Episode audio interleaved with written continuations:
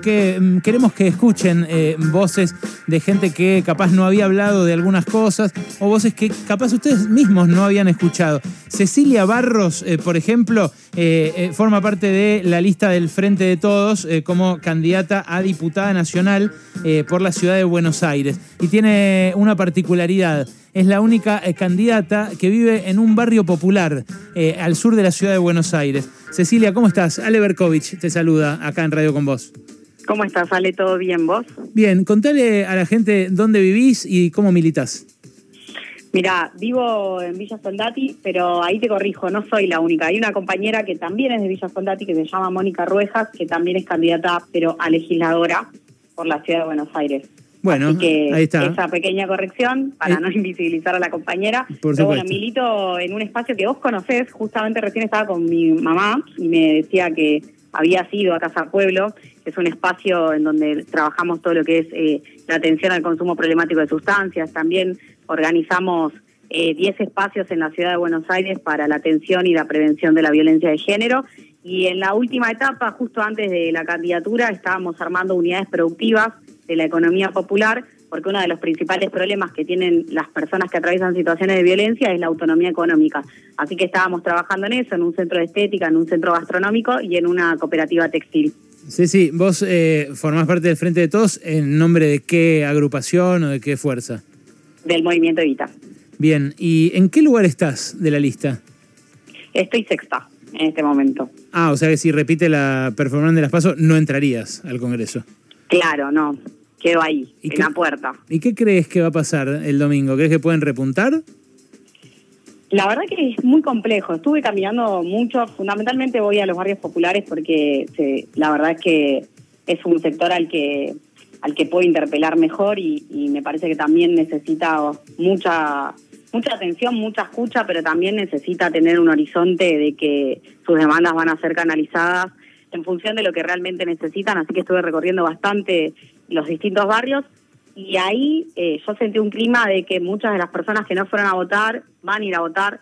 Igualmente, no quiero hacer futurología, no sé si eso eh, mm. va a torcer el resultado, pero por otro lado también me llama la atención que, que en distintos barrios, que eh, no sé, Parque Avellaneda, estuve en la Comuna 12, la gente no expresa el enojo, directamente ni siquiera te, te dicen qué es lo que sienten, ¿no? Entonces me parece que que está raro el termómetro. Yo no, no te podría dar con exactitud una eh, alguna visión de lo que va a pasar el domingo porque está muy raro y a las encuestas no les creemos más, claramente. Vos que vivís en Soldati, ¿cómo te explicás? No sé cómo le fue ahí, pero sí sé que en la Villa 31, por ejemplo, sacó muchos votos Javier Milei. ¿Cómo te explicas eso? Sí, en Soldati también, el 14, el realidad en Soldati, en la Comuna 8 el 14% sacó. Más que el promedio, más que el 13. Sí. ¿Y cómo te explicas eso? Es alarmante.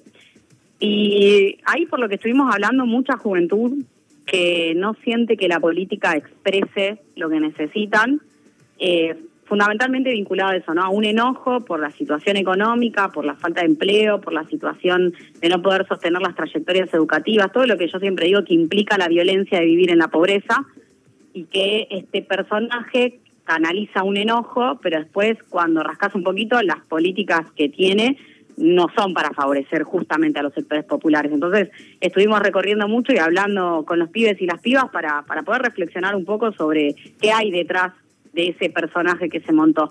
Pero está fuertemente vinculado a eso. Mm.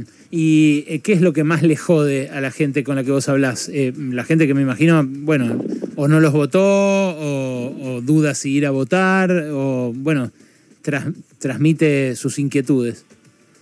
Sí, fundamentalmente la situación económica, mm. que después se expresa ¿no? en, en otras cosas, como en el acceso a la salud, en, esto que te decía de sostener las trayectorias educativas, eh, pero es fundamentalmente la situación económica muchos vecinos y vecinas que en el marco del macrismo ya habían quedado sin trabajo, que todavía no recuperaron su empleo en relación de dependencia, pero también hay un fenómeno que es esto que yo te contaba, que tiene que ver con la economía popular, que es que muchas personas organizaron su propio trabajo, pero por otro lado también tenés a muchas personas que en el marco de la pandemia cumplieron eh, tareas comunitarias que ya venían desarrollando, pero que se profundizaron, como por ejemplo esto que te decía del acompañamiento a situaciones de violencia, de las promotoras de salud que estuvieron con las postas, ¿no? Eh, garantizando el aislamiento preventivo y comunitario, porque cuando vivís vives en una habitación no te puedes aislar, entonces el, aislamiento tenía que ser otro. Eh, que hoy esas, esas vecinas se reconocen como trabajadoras porque son fundamentalmente mujeres y que necesitan un reconocimiento económico a esas tareas que son elementales. Bueno, ellas están ganando medio salario mínimo, ¿no? Cuando cobran el potenciar trabajo. Sí, con medio salario mínimo las compañías trabajan... 15 lucas. Seis horas, sí, trabajan seis horas más y múltiples tareas. O sea, yo siempre digo que son mis heroínas, las amo profundamente a cada una porque Pero, son sí, ¿y cómo, les, y, cómo les pedís el voto? Si este gobierno que estuvo dos años las tiene en esa circunstancia, con alimentos que no paran de subir, eh, sin perspectiva de un empleo eh, formal, además medio maltratándolas, porque aparece Sergio Massa y dice vamos a convertir los, los, eh, los eh, planes en trabajo genuino, como si eso no fuera trabajo. ¿Cómo las convences de que voten al frente de todos?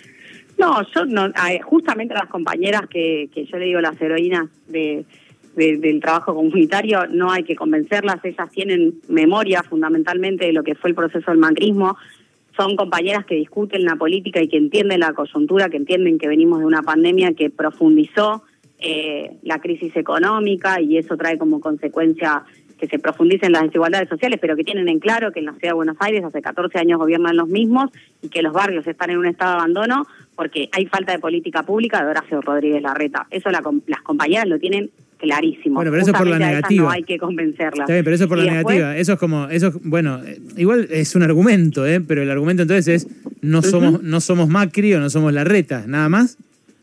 No, no, no. Y después también las compañeras ven cómo su vida fue también modificándose a partir de distintas herramientas que generamos. Esto que yo te decía, ¿no? Nosotras somos de los movimientos sociales y nuestra herramienta de lucha siempre es la calle y desde ahí hemos generado distintos dispositivos, como lo son las Casa Pueblo, que es el dispositivo en donde trabajé mucho tiempo para acompañar las situaciones de adicciones, como dispositivos como las unidades productivas de la economía popular que se organizan a través del cooperativismo, en donde el INAES está teniendo políticas de subsidios, se entregaron dos millones de subsidios, donde el Ministerio de Desarrollo Social de Nación ha entregado máquinas y herramientas, entonces venimos acompañando también las cooperativas recuperadas. Lo que estamos planteando en realidad nosotras no queremos volver a la vieja normalidad. Nosotras lo que queremos es discutir el sistema productivo desde una lógica cooperativista en donde se distribuya la riqueza y que el Estado sí intervenga, pero intervenga para igualar las condiciones de competencia en el mercado. Ese es el planteo que nosotros estamos haciendo y entendemos que de la mano del frente de todos. Cecilia, ¿cómo estás? Alejandro Wall. Bueno, ¿cómo andas, eh, ¿Todo bien? Bien, este, estas últimas 48 horas, a partir de lo que sucedió en Ramos Mejía, hay mucha discusión eh, eh, respecto de la situación de seguridad en la provincia de Buenos Aires, pero es una problemática que atraviesa también a la ciudad de, Buenos Aires. Me gustaría saber cómo es esa discusión adentro del lugar donde vos militas. Sí, ahí la verdad que primero mis condolencias a la familia porque es muy doloroso perder un familiar de la mano de la inseguridad. Ya lo es de, de cualquier forma, pero sufrir un arrebato así un día para el otro es sumamente doloroso y todos mis respetos a, a ese duelo. Primero, eh, aclarar eso. Y en segundo lugar, desde, desde nuestro espacio de militancia, lo que intentamos analizar es cuál es la composición del sistema carcelario hoy, ¿no? Hoy la mayoría de las personas que están en la cárcel, el 40%, son personas que estuvieron desocupadas, la mayoría, el más del 90% son varones, más del 80% no terminó la secundaria. Entonces, eso te, te da cuenta de un problema que es anterior, que tiene que ver con la juventud que no accede al trabajo y que no accede a la educación. Y que tenemos que focalizar las políticas, fortalecer las políticas vinculadas al trabajo y a la educación. Y ese es eh, el debate que nosotros y nosotras damos. Siempre creemos que hay que llegar antes. Eh, y por otro lado, también eh, me parece que hay que romper con algo que se instala, que es que las personas entran y salen a la cárcel. Y la realidad es que yo te puedo dar datos concretos eh, del sistema estadístico de ejecución de la pena, que más del 40% de las personas que están detenidas no tienen condena, pero están detenidas, o sea, con lo cual no es que entran y salen, pero por otro lado también el dato concreto de que nosotras y nosotros vemos que los pibes del barrio caen presos y después no salen.